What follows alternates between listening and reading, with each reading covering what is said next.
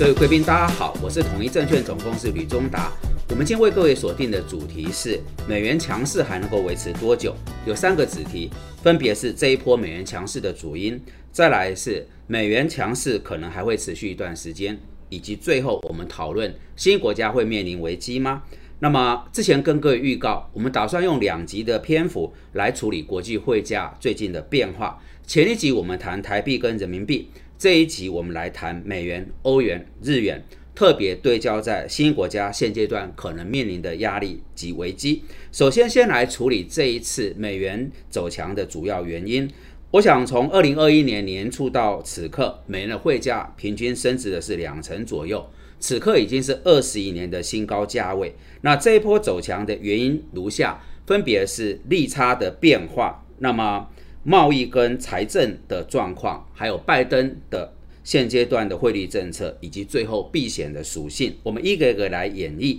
首先，诚如之前多次报告的，由于美国联总会走了四四十二年来最严重通膨下二十九年当中最强劲的紧缩，而其他国家跟区域相对没有那么。样的紧缩，这中间所造成的利差变化，就催引了国际热钱从其他国家跟区域陆续流向美元，这是推升这一波美元创高最重要的一个原因。再来就是我们之前提过一个观念，贸易跟财政的议题。那一旦该国是贸易跟财政呃这个双顺差，货币就会升值。贸易与财政是双逆差，货币走走向贬值。那整个转折点其实出现在这个十年左右，美国因为发展出页岩能源，它已经从过去长期能源的进口国成为出口国，所以过往让美元走贬的主要结构性因素就逆转。现在贸易跟财政相对走向的是比较顺差跟盈余，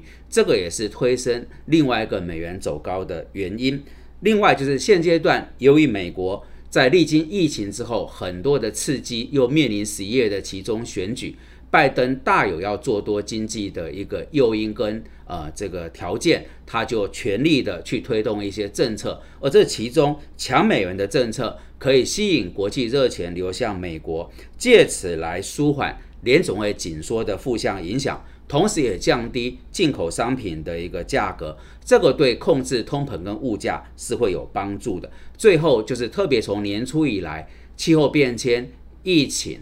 俄乌战争到最近欧洲的干旱等等的天灾人祸的问题，使得国际的市场极为动荡，而热钱选择。呃，避开这些高风险的资产，流向传统属于所谓呃避险资产首选的美元，而这也是这一段美元走高的原因。那我们谈完了美元走高的呃主因，接着来对焦于美元到底还会强势多久？那我的看法可能还是会持续一段时间。那先来谈大的一个观念，其实美元的强势并不是美国有多好多棒，不是的，而是。美元强势反映的是其他国家的这个经济跟状况其实是不好的，是更糟的。什么意思？这不是在比谁比较美丽漂亮，而是在比谁比较丑，谁比较没那么丑。而美国现阶段相对于其他地区跟国家，虽然它的情况也不好，可是跟其他国家地区相比，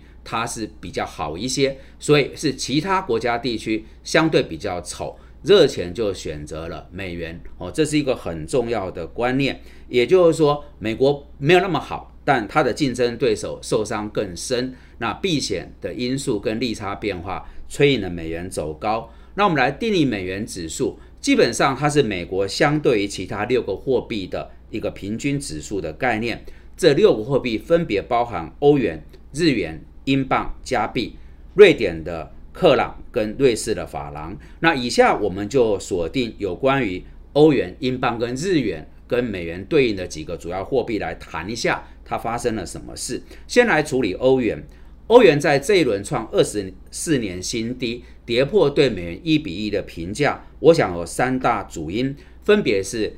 货币政策还是利差的问题。第二个，延续之前的基调，就是贸易跟财政的状况。最后是意大利政情的动荡。那么，由于美国走强劲的紧缩，而欧洲现在的状况真的是千疮百孔、焦头烂额。它即使面对通膨高涨，它也没有条件升息太多，所以美欧中间利差的扩大，就催引了热钱离开欧元区，流向美国。再者，最近欧洲的干旱要高度的关注，特别是德国的莱茵河，这是整个欧洲等于是一个生命之源。可可是它干旱，它见底了，可以说很难想象是五百年来很少碰到一个天灾，而这里面就会造成农作物生产的困难哦，它的供应链产生断裂的疑虑等等，而这一切呃，把它总结到后面，还会是一个经济窘状。或是通膨升温的问题啊，所以干旱要留意。再者就是开打了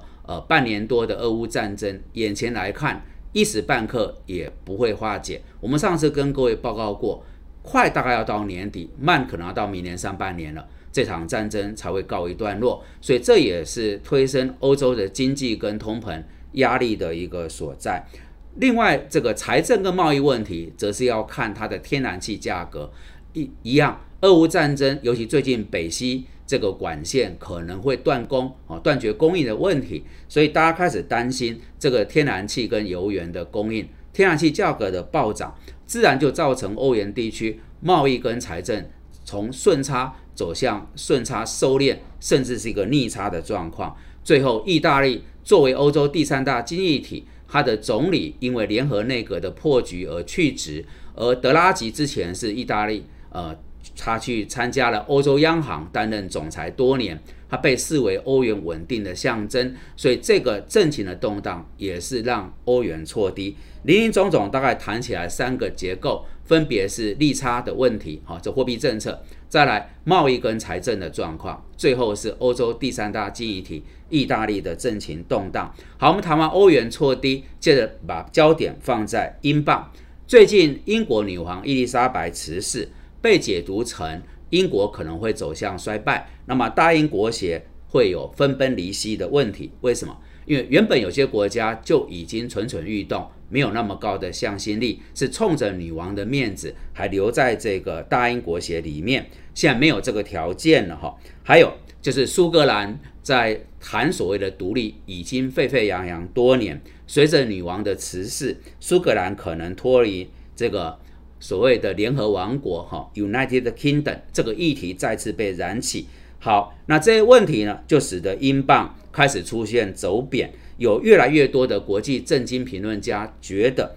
未来可能会是一个概念，叫做大不列颠走向小英格兰。甚至有投资银行提出，英国的国家发展路径正在朝。新兴国家的方向发展，也就是说，在 G7 国家当中，它已经掉队了。好，各位贵宾，我们刚才谈到这里，你就发现英镑可能在可预见的未来也很难比较走强哦，它是一个趋贬的状况。那我们再往下来看是日元，日元在过去是一个避险货币的概念，但这一次因为日元贬值太重，那整个日本的贸易赤字在持续扩大当中。日元就因此走向了一个负向循环，而这个赤字的加重，使得国际热钱对日元过去作为避险资产这个信心开始在消落，而这消落自然就会更加深日元贬值的一个预期。好，那我在这边做一个小结，我们刚刚处理的欧元、英镑跟日元。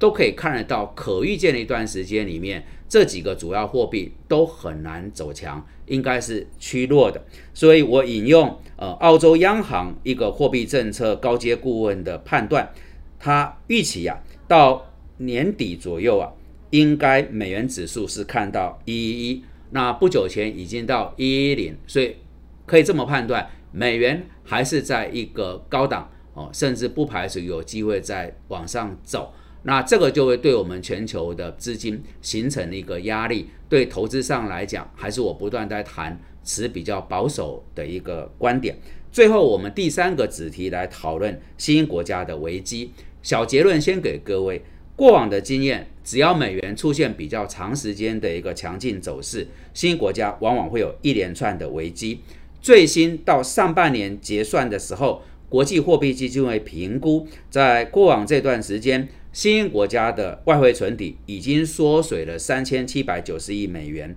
那这个数字是创两千零八年次贷风暴以来的一个新高。那为什么会这样子？因为很多新兴国家，它的能源、它的相关的物资，它是呃进口的哈，这个就开始让国际间产生会不会有新兴国家倒造这个倒债潮的一个呃危机。随着美元强升到二十一年的新高，各主要的央行都在动用自己的外汇存底来逐贬本国的货币，并且协助去承担我刚才提到持续攀升粮食跟能源。这些生命物资进口的成本，那在观念上我们把它区隔。由于中国、印度、巴西等这种大型新兴国家，它有比较雄厚的外汇存底，所以会有一些疑虑，但不至于出现什么风暴或系统性风险。但颠倒，这当中包含东欧、中亚、南美洲的一些国家，随着美元持续走强，